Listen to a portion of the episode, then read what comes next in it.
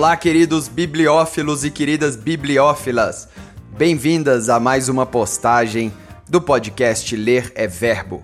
Aqui quem está falando é Frederico Braga. Em 2017 eu estreiei o canal Ler é Verbo no YouTube, cujo objetivo é compartilhar as histórias e lições contidas nos livros em análises semanais com vocês. E a minha missão é inspirar e motivar as pessoas a investirem sempre naquilo que é primordial: o conhecimento. E nesse episódio vamos falar sobre disciplina, já na série Virtudes. Vamos primeiro ouvir ao vídeo do YouTube e depois voltaremos com mais informações. Vamos lá!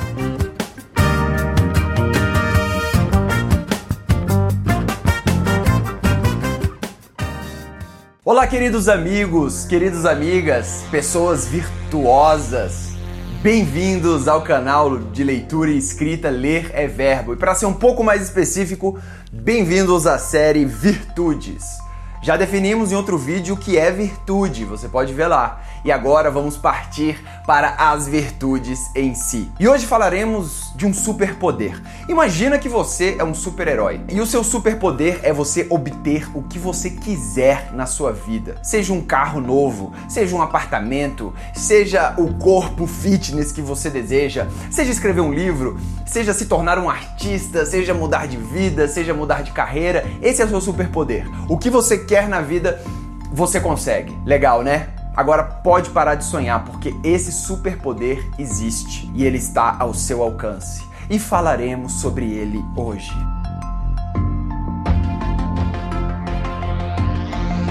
Antes, contudo, gostaria de pedir para você se inscrever aqui no canal para você não perder nenhuma atualização dos outros superpoderes que virão e que você se torne uma pessoa melhor e uma pessoa mais virtuosa. E lembrar que em nosso podcast Ler é Verbo, mais conteúdo espera por você, porque lá no podcast, além de você ouvir este vídeo, eu vou ler alguns trechos dos contos lá. Então vamos falar sobre o superpoder da disciplina.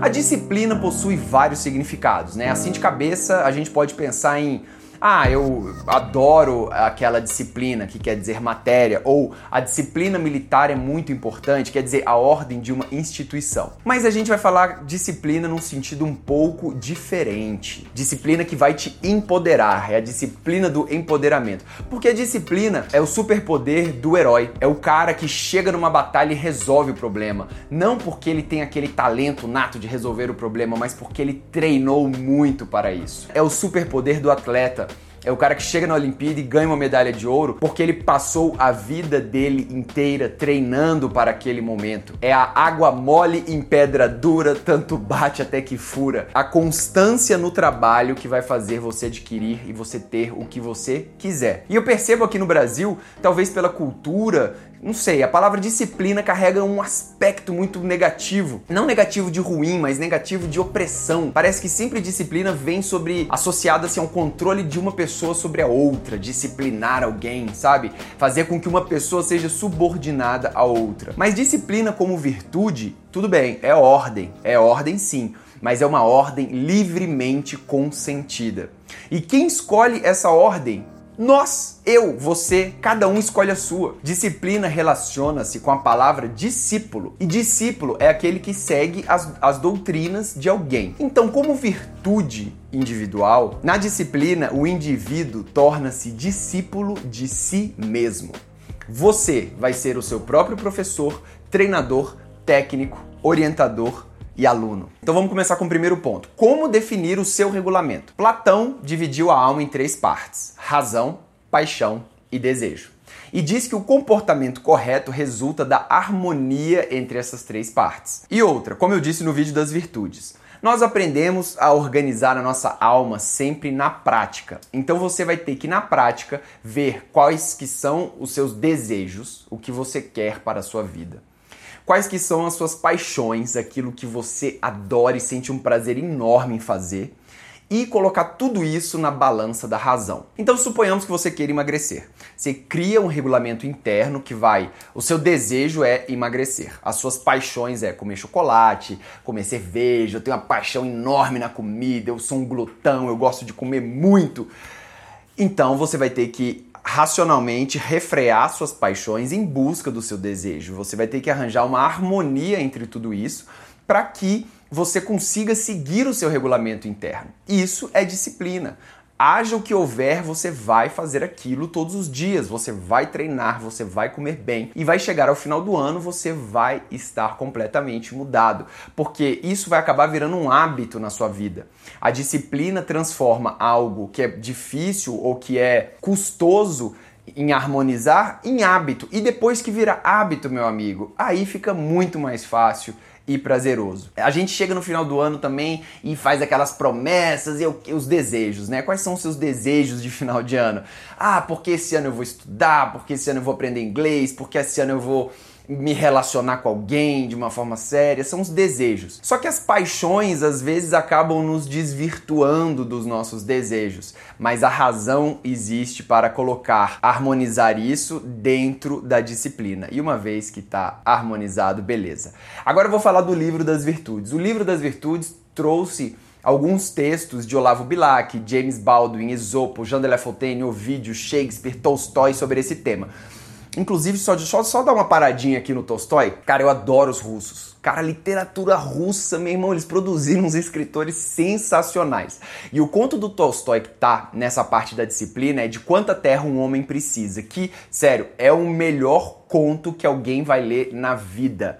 É um conto genial. Eu já li umas três vezes antes, aí me surpreendi por ele ter colocado o conto nessa parte da disciplina. É, e qual que é o lance? Porque muitas vezes o conto não vem falando sobre disciplina, mas justamente sobre o oposto, a indisciplina. E eu nunca tinha pensado nesse conto sobre esse viés da indisciplina. E é muito interessante. É que eu não posso dar spoiler desse conto, porque se eu falar o que acontece no final desse conto, estraga um pouco a surpresa e eu tenho certeza que você vai ler. Ele é fininho, deve estar tá, na internet, deve ter um monte aí, gratuito. Ele é beleza, PDF você acha e tal. O que, que aconteceu com esse cara? Ele vivia e ele não harmonizou a paixão, a razão e o desejo. O livro da virtude traz isso e ele termina com um texto de Platão que traz uma pergunta muito interessante. Que ele fala assim: que é viver livre? Viver livre é deixar crescer as nossas paixões sem reprimir, pois são as paixões que fazem sentido na vida. Eu tenho vontade de fazer isso, eu vou lá e faço, eu sou livre para fazer isso.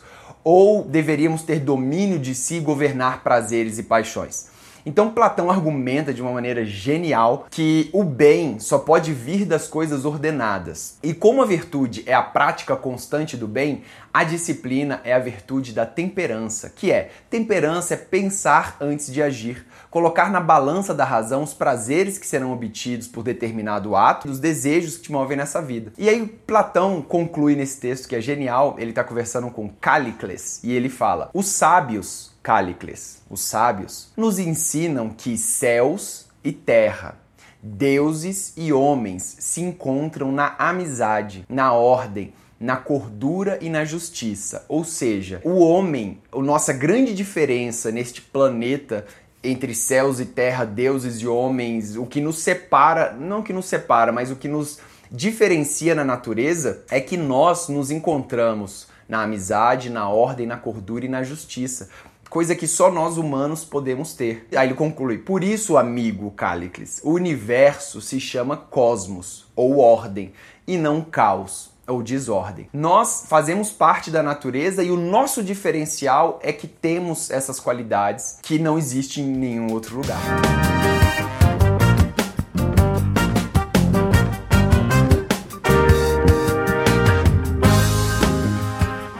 Muito bem, pessoal. Uh, o vídeo disciplina de hoje ele é baseado no livro Virtude, o livro das virtudes, né, de William J. Bennett. É, e é muito legal porque na introdução do livro, eu tô com ele aqui em mãos, está escrito assim: Este livro se destina a auxiliar na eterna tarefa da formação moral. E é exatamente isso. Então, as virtudes elas vêm para nos auxiliar em nossa formação moral. E as virtudes aqui é, elencadas no sumário do livro são disciplina, compaixão, responsabilidade, amizade, trabalho, coragem, perseverança, honestidade, lealdade e fé.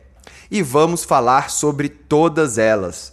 Começamos agora com a virtude da disciplina e depois, é, ano que vem, se você estiver ouvindo esse podcast no finalzinho de 2019, Ano que vem vamos falar, continuar falando sobre as outras, né? E a disciplina é uma virtude muito interessante e muito necessária. É o superpoder do herói. Eu até falei isso no vídeo. É, é o momento em que você torna-se discípulo de si mesmo. Você consegue conquistar o que você quiser na sua vida se você tiver disciplina. É, então, o, o, os contos é, que estão no livro, na parte da disciplina, para quem não sabe, é, o livro das virtudes é uma antologia de contos. Ele, ele não fala, ele não fica falando sobre disciplina e muito menos os contos também não falam sobre especificamente sobre disciplina. Alguns até falam, né? Tipo Platão, Sócrates, esses até falam mais diretamente, mas os outros são contos mesmo, são histórias. Então é muito legal por vários motivos. Primeiro, porque você lê uma literatura de qualidade, uma, uma história é, antiga, geralmente, embasada, né? Já testada aí pelo, pelo tempo. É, e também você a, acaba pegando é, sutilezas, subjetividades que às vezes eu falando aqui é, eu posso ter pego algumas e você pode pegar outras mais. Por isso que eu é, recomendo fortemente que você leia. Leia esse livro que é muito interessante. É, o primeiro conto chama Justiça, de Olavo Bilac, que é muito legal. Aí depois vem contos é, antigos, O Rei e o Falcão, O Menino e a Jarra, de Esopo. A Galinha dos Ovos de Ouro, de Jean de La Fontaine, olha aí. Moscas e Mel, de Esopo. O Senhor Vinagre e a Sorte, de James Baldwin. As Rãs e o Poço, novamente de, de Esopo. E eu gosto demais de Esopo, cara, porque os contos dele são altamente literais. É, e no final sempre tem a moral da história, né? Tipo, escrita mesmo. Você não precisa nem pensar na moral, porque ele já escreve isso para você. Por exemplo, nas Rãs e o Poço, a moral tá. Quando acaba o conto, tá escrito: É bom pensar duas vezes antes de agir. Isso é muito legal. Eu acho que essa formação moral, antigamente, ela era mais literal. É, e aí, é lógico, né? A gente foi evoluindo, o conhecimento foi é, somando com os mais antigos, né? E hoje em dia a gente não precisa ser mais tanto literal assim. Mas eu acho muito legal a gente voltar a essas origens da formação moral, porque muitas das coisas a gente acaba esquecendo, né? É, então tem um conto que eu falo lá no, no, no vídeo do YouTube que para mim, cara, é o melhor conto da literatura universal. É o conto do Tolstói, que se chama De Quanta Terra um Homem Precisa. E eu recomendo, esse eu recomendo fortemente que você leia mesmo. É, é, eu já havia lido esse conto umas três vezes antes de me deparar com ele aqui no livro. Inclusive, eu nem sabia que ele estava aqui no livro. E, e, eu fiquei muito feliz de, de pensar nesse conto sob o viés da disciplina. Porque, na verdade, o que o, o, que o autor faz é que ele mostra vários contos é, sob o viés da indisciplina, né? Ele, ele mostra, é, eu acho que é até uma forma de você educar, né? Você mostra pelo oposto. Então a maioria dos contos mostram pessoas indisciplinadas se dando mal. E a moral da história é: se você pensasse duas vezes ou se você fosse mais disciplinado, você não se daria tão mal. É, só que esse conto eu, eu, não tinha pensado sobre esse viés da indisciplina e realmente ele é muito legal. Antes de eu ler esse conto, eu só quero ler um, um trecho aqui que eu achei genial, cara, de um conto de Ovídio chamado Faetonte. Faetonte era o filho de Apolo, que é um deus do fogo, do, do, do, né, do sol, com a ninfa Climene. Então ele é metade deus, metade homem. E ele queria muito uma prova de que ele era homem, é, é filho de Deus também. É, e aí a mãe dele fala pra, pra ele ir lá no. Falar com o pai, né? Falar, ah, cara, vai falar com o teu pai, meu irmão, sacou? E aí ele vai falar com é, Apolo, né? E aí o Apolo fala: Não, você é meu filho, você pode pedir qualquer coisa para mim que eu te atendo, né? Aí ele pede: Então, pai, eu quero dirigir a sua carruagem por um dia, porque para os antigos gregos o sol era uma carruagem de fogo dirigido pelo deus Apolo, puxado por dois cavalos e que cruzava o céu, né? E na velocidade, então o sol era isso. E ele pede para dirigir essa carruagem.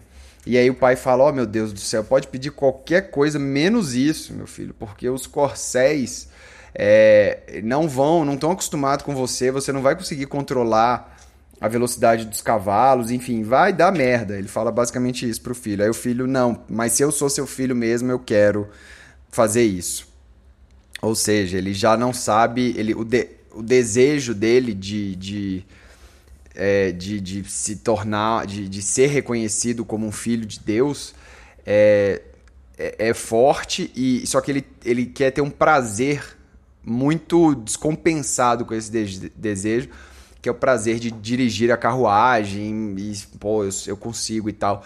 Mas quando o seu prazer está muito mais forte, muito descompensado com o seu desejo, o que, que acontece? Dá merda.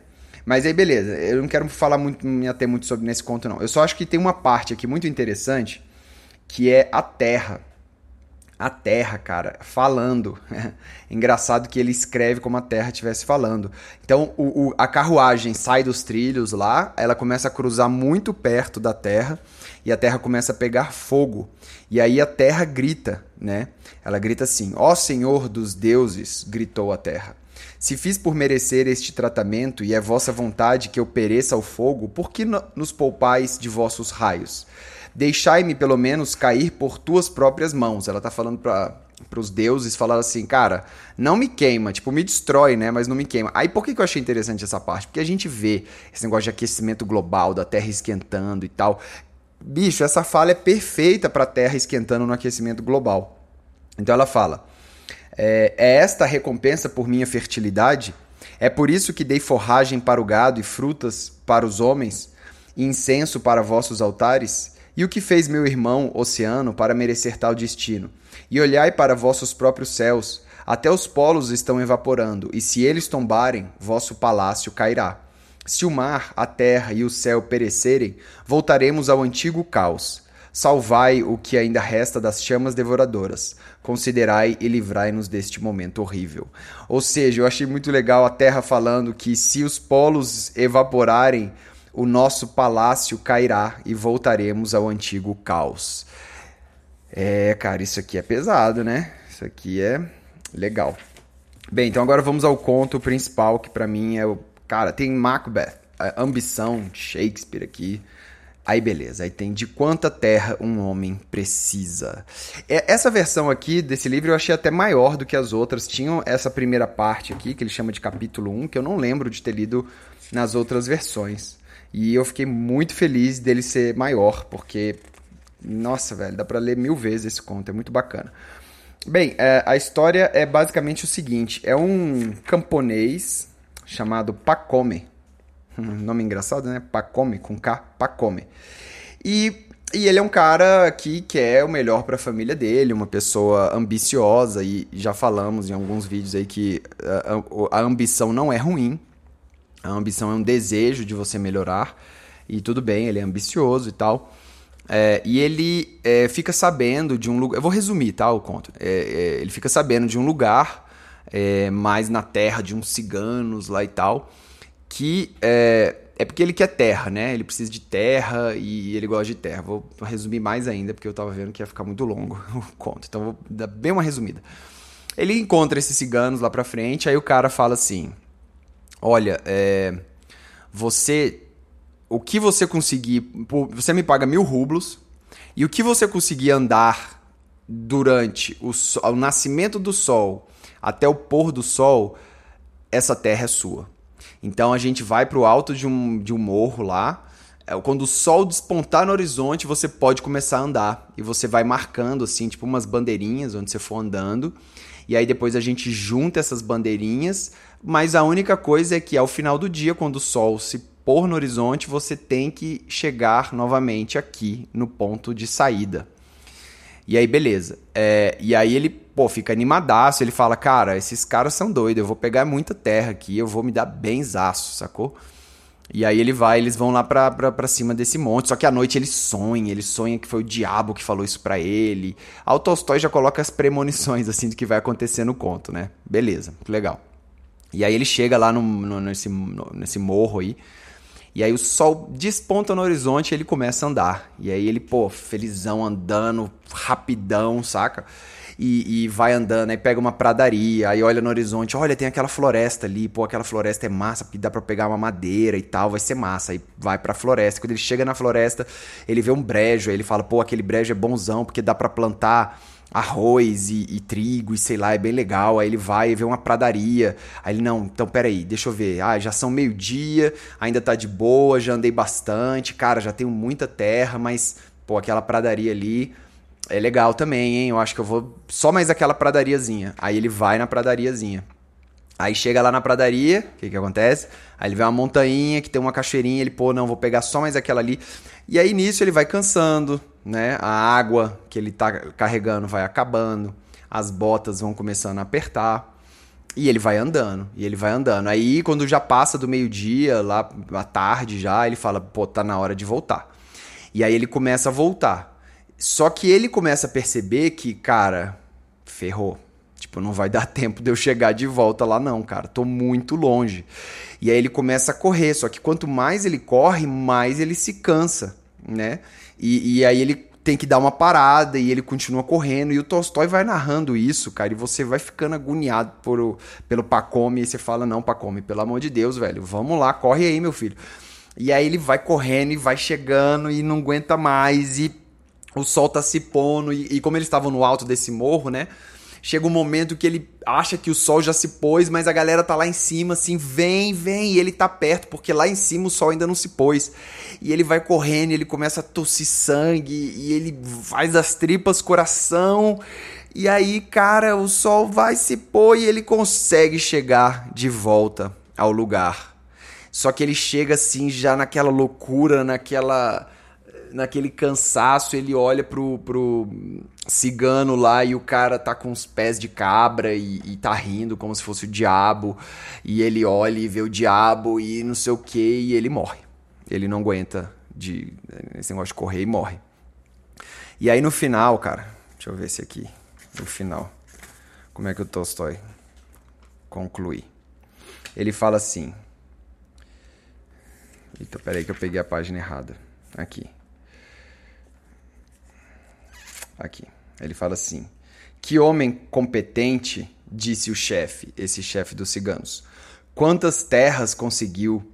O criado veio ajudá-lo a se levantar e viu sangue escorrendo-lhe da boca. Pacome estava morto. Os homens mostravam pesar pela morte de Pacome. O criado pegou a enxada, cavou um buraco e enterrou o patrão. Dois metros, da cabeça aos pés, era terra de que Pacome precisava. Ou seja, de quanta terra um homem precisa? Da terra que ele vai ser enterrado, cara. Sacou? Então, assim, tem um, um mundo de significados esse conto. É sobre bens materiais, sobre você ter coisas que você não vai levar dessa vida, sabe? Sobre é, você ser, você é, ter noção do, do que realmente é importante para você, porque ele deixou a família dele sem nada depois disso. É, e sobre a questão da disciplina. A disciplina é você ter temperança, e temperança é, é você pensar antes de agir. Então, qual que era o prazer dele, que ele se entregou aos prazeres? Ele, que, ele sempre quis ter mais. Ele era um cara altamente materialista e queria ter mais, queria ter terra, queria ter não sei o quê. Só que ele não colocou isso na balança do que era necessário para ele, né? É, então, assim, é um conto muito bacana que eu acho que você devia ler, que, que é muito legal, porque ele traz de uma forma lúdica essa essa questão da disciplina, né? É, só que o que a gente tem que ter cuidado um pouco é porque, assim, é, o Tolstói também, a gente tem que ler o Tolstói sempre pensando o seguinte: ele era muito católico. E a doutrina católica, não estou falando da fé, estou falando da doutrina. É, o que eles passam para gente é que a humildade, a, a, a, a não a pobreza, mas o desprendimento de bens materiais, é, você ser. É, não estar ligado tanto para posses materiais é muito importante. Mas analisando isso historicamente, isso também tem um pouco de é, doutrinação da, da igreja para falar assim, gente, olha, você não precisa ter tudo, sacou? É, a galera antigamente era muito mais pobre, né, na, na, na Idade Média.